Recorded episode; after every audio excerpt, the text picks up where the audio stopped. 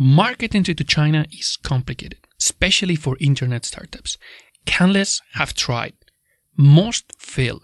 Just a few can say they are having a China dream and not a nightmare.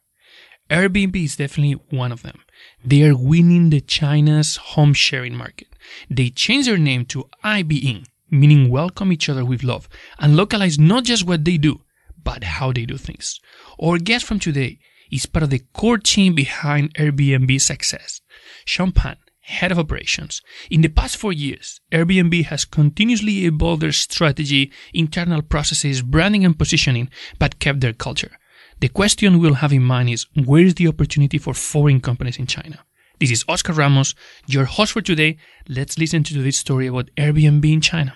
They don't think about their customer. They don't even know who their customer is. How can women actually support each other? Blockchain is essentially a very fancy database. You can do it now with what is existing today. Music in China it was a crazy thing, you know. Mobile, mobile, mobile, mobile internet, mobile There app. was never lack of data in China. It was more of people who knows how to use data. strikes me as a lack of awareness of what it means to do an exit. You're listening to the China Startup Pulse, your looking glass into the Chinese investment and startup ecosystem from the movers and makers themselves. Please don't forget to share and comment on whatever platform you use to listen to this podcast. And our guest today is Sean Pan, head of operations in China for Airbnb. Sean is Shanghainese, born and raised in Shanghai, graduated from Jiaoda University, top university in the city, and after that, he went straight to work in Procter & Gamble. Shiny job in a big multinationals, but he had to start from the ground and start to walk and ride a bicycle to every mom and pop shop to really understand the business from the ground and appreciate the difference and the value of a work in a big office. But after that, he wanted more, so he went to California for his MBA, where he get connected to the internet world and started to run international expansion for PayPal, starting with China. And that was the beginning when he started to be connected with the internet world. And he went from PayPal to Yihaodian, running digital for McDonald's in China, and then finally Airbnb. Sean, welcome to the podcast. Thank you very much, Oscar. So you've seen a lot, and, uh, you've seen things from outside of China and in China. And after having all of these internal intel, you decided to join Airbnb, another internet company, another Western internet company coming to China. Why did you join Airbnb? That's a great question. Actually, you mentioned 15 years. It make me feel really old. 15 years is kind of a long, long time in the online world. To answer your question, almost exactly four years ago, I joined Airbnb in uh, July 2015. And I was approached by some headhunters about this opportunity, actually five years ago. When I first looked at this opportunity, I was not super interested because several things come into my mind. One is that it's talking about to people to stay at a stranger's home or to persuade people to open their door and allow strangers to sleep in their home. That's a, such a very strange concept in China. I don't think a lot of people in China back then will appreciate that. Another thing is that's not a very well known name, especially in China. So it's huge risk for me. And the third, which is most alarming to me, is that, oh, it's another internet company. Silicon Valley want to win in China, given all the kind of stories of uh, eBay or a lot of foreign companies. With all of these good reasons, I can really understand why you decided to join. So share us the good part. yes, those are all the concerns, but the person always open to talk with new people and understand new opportunities. So I start to talk with them. And uh, gradually I talked with about almost 60 people with Airbnb. So those people in APAC, those people in uh, headquarters in San Francisco. So the more I talked with them, the more I feel like I knew those people before. So it feels like the base code is very, very much similar. And I also enjoy, appreciate the mission they have to make people belong anywhere. So yeah, with those two part, I took the risk and joined the company. And that's uh, one of the best decisions I have made. So it was a really good cultural fit. And actually, one of the curious things is, I mean, when you walk into the Airbnb office in Beijing, you see right now a really nice office with your living room, with breakfast every day, people really nice, all the offices looking super shiny, amazing gym. And then you have this culture in Chinese startups of 996 and strong focus on work. How is this something disrupting? How complicated or easy is to find people and to stay competitive? So the Beijing office is actually the fifth location that the Airbnb China team has stayed. The one that you saw in uh, the WFC in Beijing. Actually, when I first joined, we didn't even have office. At that time, we had about six people and every, all of us worked out of a furniture store. Yeah. And then two months later, the furniture store actually closed down. We have to move to another office. So You didn't uh, find any other furniture store? yeah, not so many furniture store allow us to stay there and work there. Now the office is really beautiful. Actually, the whole team took a lot of effort into that. We have an internal kind of a called the environmental design team dedicated for office design. And also we leverage our internal Beijing team to put their effort into the decoration. So the philosophy behind that is that we treat office like our home because Airbnb is in a business dealing with people's home and create new home for people. So the office is just like our home and we need people, our employee to put their effort into building the home together so that people will feel belong to wherever office is. And uh, in the office, you can see that the biggest area is the dining area. Again, that's the concept coming back home because everybody's super busy during the kind of normal working hours. People don't talk to each other most of the time. People only talk to the close working team. But the dining area is where people can gather together for lunch, for breakfast, for dinner. By the way, we offer those things. That's a perk. So yeah. And you have these nice cereal boxes there. yeah, definitely. Yeah, So those area people can uh, meet new coworkers or meet somebody that they didn't know very well before. So to make connection. That's what Airbnb is. So in China, coming back to your question, it's not a very easy task to build a team and maintain the culture of Airbnb. We have a very unique culture. So two part. One is to recruit the team. Especially at the very beginning, actually, we have very unique standard in terms of hiring people. People need to speak English because at that time we need a lot of communication with uh, headquarters. I mean, you would need 60 interviews to get into the company. yeah. So just to mention that we start from uh, six people back four years ago. Now we have 350 people. So that's a significant growth in terms of team size, especially for Silicon Valley internet companies in China. So we need people to speak fluent English and we also need people to understand very deeply about how internet work in China, which is very different from the United States. So if you put those two filter together, there are not many people left on the market. And also we have our very unique process called culture interview. So we really drive home. So people need to be culture fit to the whole team, especially when we were very small. Everybody contributes significantly to the whole team culture. So that actually put a lot of challenging in terms of building the team. So normally every hire, it will take us at least about 10 rounds of interview to make things happen. So it's a pain for the candidates as well, but we believe that the process will make sure both parties actually understand each other well and make a, a very good decision, regardless if the candidate will join or not.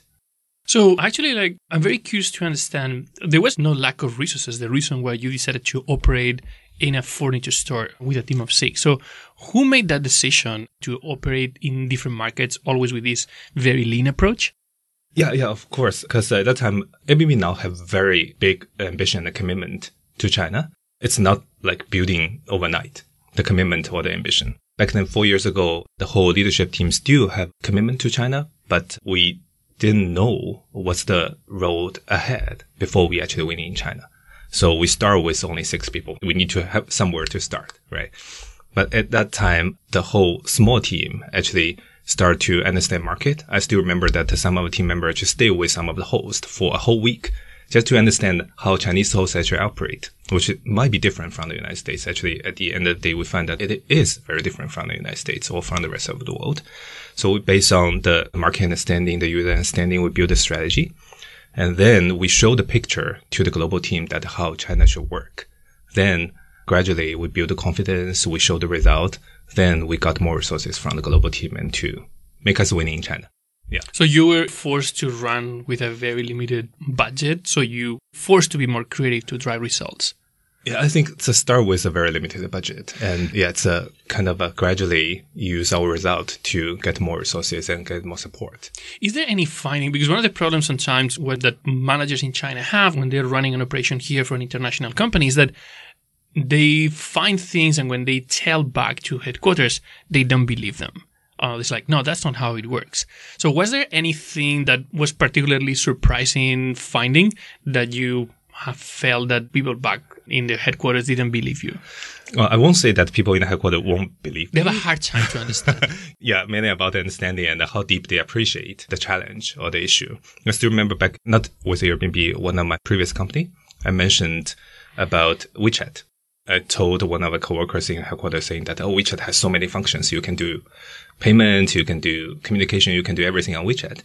The other party actually told me that, oh, that's something that Yahoo did years ago, right? But it didn't work. So there's a Chinese saying saying that 屁股决定脑袋. So wherever you sit, actually decide how you think, right?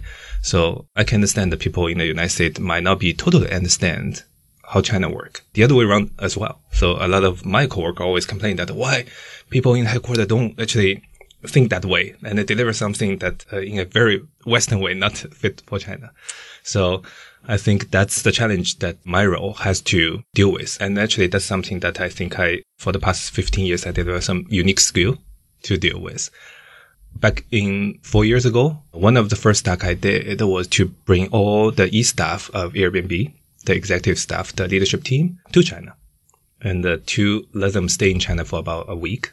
Not only to understand how China hosts and guests work, let them to meet with Chinese hosts and guests, and they stay different Chinese hosts home, and they have very deep conversation with them. Also, we arrange a meeting, let them to talk with at that time people from Uber, people from eBay to understand how Western company actually were facing in China. What's the challenge and what's the mistake and what we can learn from them, and also let the whole staff team meet with Xiaomi, meet with Baidu, also big guys in China, Alibaba, Tencent, to understand how a locally grown Chinese company work. Then, as a team, we come back to the office together and we analyze, we learn from each parties, and then we form a opinion how we should run in China, which might be different from the other company. So, is this a secret recipe for success, or can you share with our listeners some of the key findings that were like instrumental for Airbnb business transformation in China?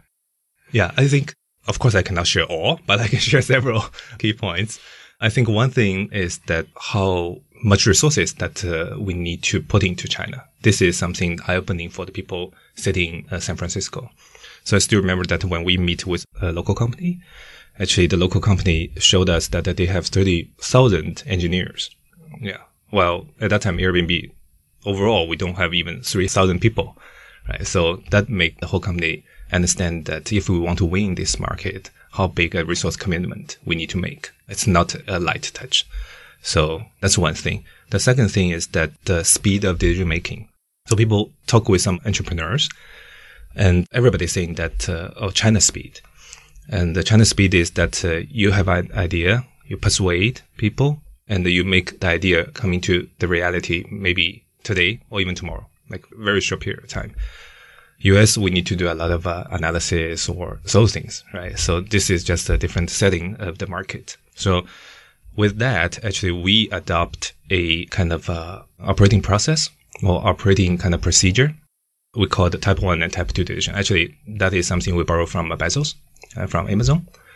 So for type one decision, uh, those decisions that uh, if you make decision, if you go out of the door, you can never coming back, right? So decision in the business setting will be more like things related to policies, related to legal, related to safety, right? Very serious and uh, critical decisions that uh, might impact the whole platform.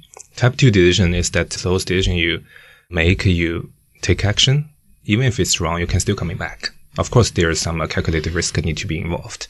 So we decide that for all the type two decision, which actually account for 90% of the total business decisions, normally the China team can make by itself. So that enabled the type speed that we need in China. So especially because of time difference, uh, we don't have to consult with global in order to make things happen. So those two things, I think, if I look back, are very critical to contribute to the current status of Airbnb in China.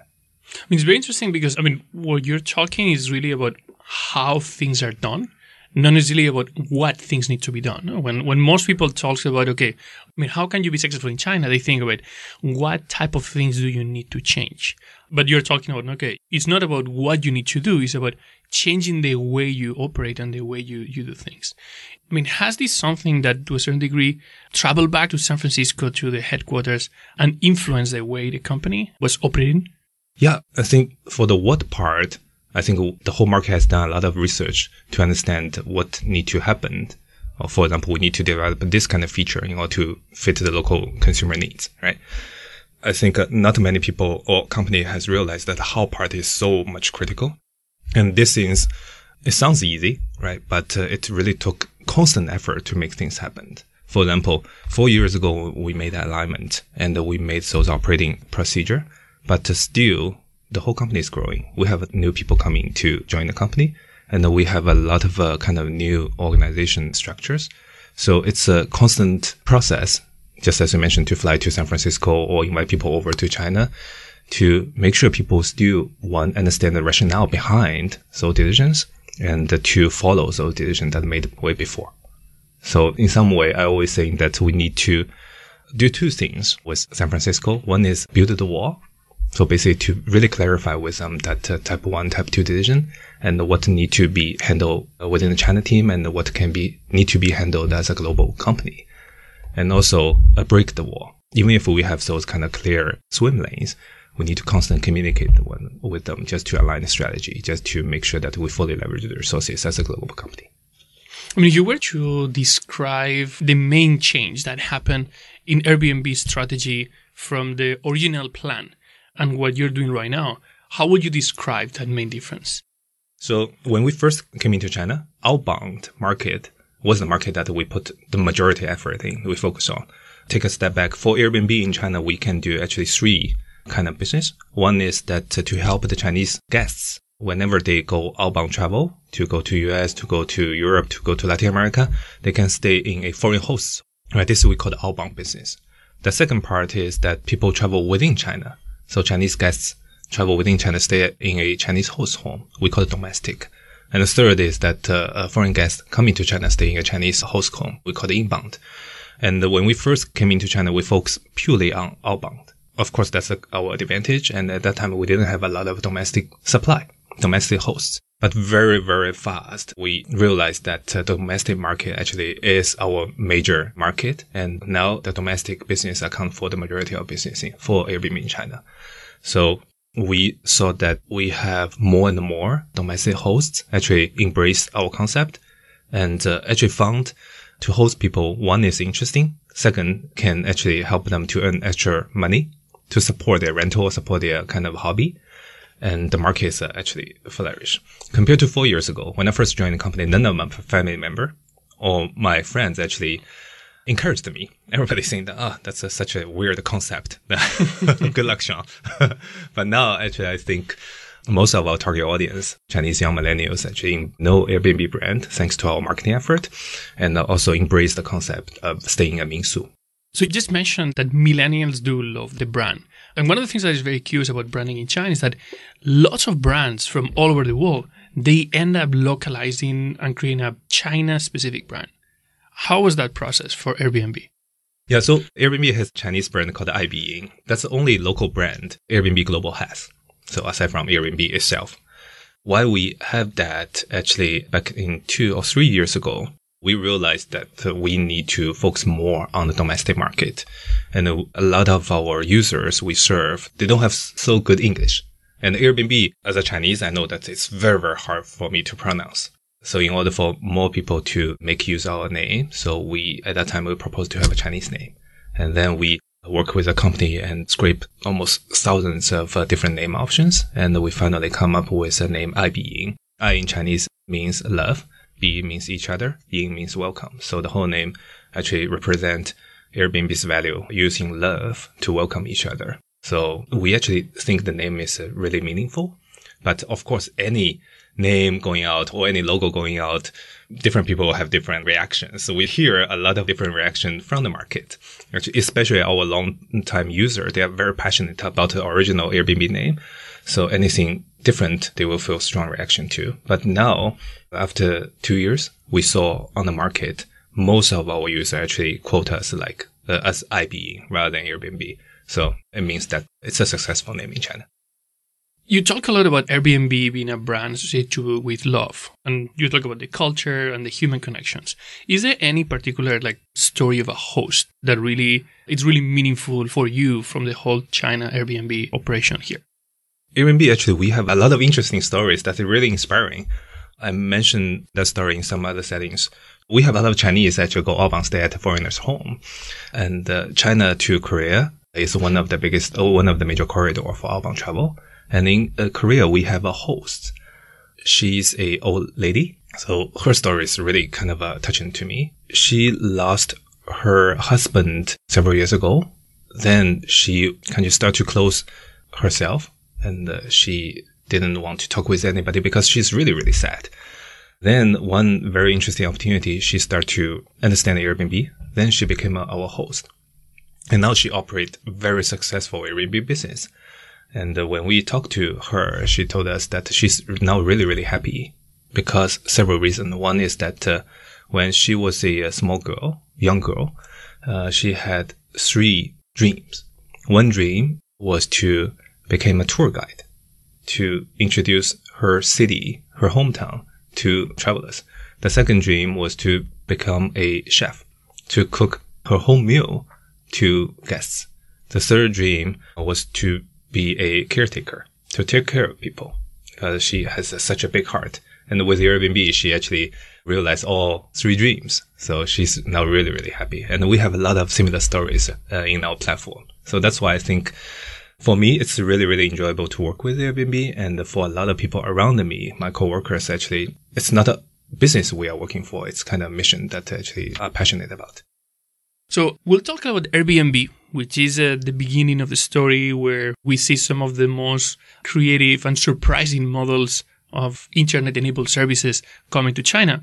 But 15 years ago, when you were working on, on PayPal and helping the company enter the Chinese market, situation here was very, very different. I mean, when I was here 12 years ago and I was trying to pay online, it was actually impossible. Like you wanted to buy tickets and you needed to have a, a Kuaidi come to your home to collect cash. And if you wanted to make online payments, the easiest way is to use cards that you buy in convenience stores.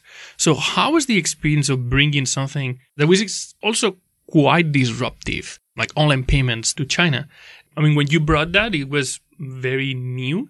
But today, everybody can see that payments, like digital payments in China, are way more advanced than almost any other place. Yeah, the China market actually, especially online, grew significantly past the decade. And payment is just one factor of the whole kind of online world. That time when PayPal first came into China, actually we came to serve eBay users better.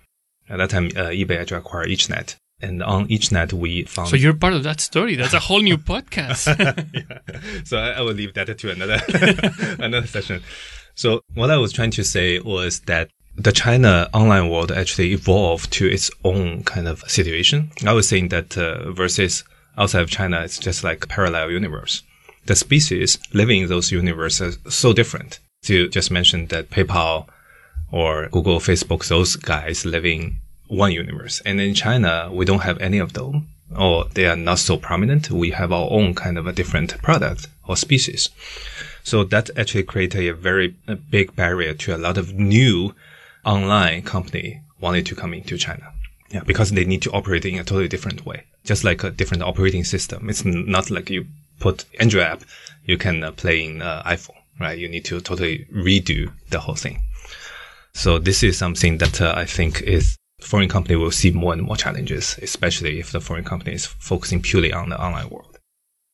I want to add something that maybe clarification for people because I was thinking about that people might not know what is EachNet, but EachNet was a company acquired by eBay that at that time they had like 80% market share in the C2C market. And today, I'm not sure if EachNet still operates or, or exists, but somehow at that time, Taobao kind of was born and then took over the whole market. And, and that's a whole other podcast to talk about what happened and, and the lessons learned from that experience. So after working in a, in the US in PayPal, you also came back to China and you came back to work for a local company for Yihaodian. So how was that cultural shock in terms of not just a change of market because you had some exposure to China, but was a, also a very different environment? Yeah, Yihaodian is a great company and I still very much appreciate the experience and the learning I got from it. At that time, I reported the two founders, Gang and Junling. Both of them actually had experience working with international company before. So they actually infuse some of the management element of international company to Yihaodian. Well, even that, I still feel it's a huge difference for me from PayPal in Silicon Valley to Yihaodian in China. One biggest thing was in Silicon Valley, everybody's think the business in a holistic level and everybody want to willing to speak up whenever things happen, uh, whenever they have some ideas. So in the meeting, you can see in Silicon Valley, there was always a heated discussion or every people talk, every people contribute. But in China, I think back in 2011, now the working force are different. More younger people actually more open. But back then, younger teammates actually waiting for the senior people to give them order and they don't actually speak up. And in the meeting, many of them, they don't actually contribute. So I think that's the biggest cultural difference I was finding when I joined the Yihaodian at that time. So the management became more like, Hey, I need to define the strategy by myself and I need to give you very, very specific directions. Yeah, this is something very different. Okay. So, Sean, you've been involved for 15 years helping foreign companies come to China. You've been involved also with local companies in the internet space. Right now, one of the big debates is that there's some foreign companies that are pulling out of the market. So the question is that is there an opportunity for foreign companies in the internet space in China? Of course, of course. I think the opportunity is still significant. And I always believe that as long as the business, the product, or the model has its value, the value should be shared regardless of if the end user or if the customer is in China or outside of China. So while we need to be very kind of uh, honest to ourselves, there are challenges. So several. One is that for online companies, the whole playing field is very different. Just as I mentioned, that it's just like a parallel universe. Foreign companies need to be very serious about how much commitment that the company is willing to make in order to win in China, especially the companies purely uh, operating in the online world. While still you can see that offline world, the ecosystem is still pretty much similar, right? So you can see still a lot of foreign brands and foreign companies still winning in this offline market. Just to mention a few like Nike or McDonald, KFC, all those guys. Of course, they do a lot of localization, but the business model is pretty much the same. So if a company that has element for both on- online, offline, and then coming to China, the winning opportunity is even bigger in China. That's the second part. The third part is that people are talking about difference in terms of operating model. And I will advise the foreign company don't actually only look at the numbers. People can interpret the number in different ways and put much trust into the local team and let the local team be autonomy and run by themselves. You will be surprised how creative and how strong the local team can show the result to the headquarters. So, Sean, thank you very much for sharing your experience in Airbnb. If you want to share anything for with our audience, if there's anything that our audience can do to help, please use your microphone. Yeah, I appreciate you give me the opportunity. I know that this podcast has wide reach of audience around the globe. For me, I have a lot of friends from different countries. And a lot of time I found that uh, those friends didn't know that, hey, if you come to China, you can still stay in one of the Airbnb listings. So I would really encourage the people who hear this podcast, whenever you come into China, try Airbnb and you will be surprised and you will, you will be appreciate that how local people live their life. Thank you very much, Sean. Great having you here. Thank you. I just want to take a minute to thank our sponsors. China Accelerator is the number one accelerator in Asia. Not only were they the first accelerator in China, but they were the first accelerator in all of Asia. They help companies expand and grow into the China market, and Chinese companies grow into the global market. They're also the only accelerator in Asia to have a unicorn come out of it. To find out more, go to www.chinaaccelerator.com. And thank you to People's Squared, the original and first co working space in China. Based here in Shanghai, it is the ideal place for movers and shakers, teams big and small, to find a place where the entrepreneurial spirit and culture lives to call home. You can find out more by going to people squared.com.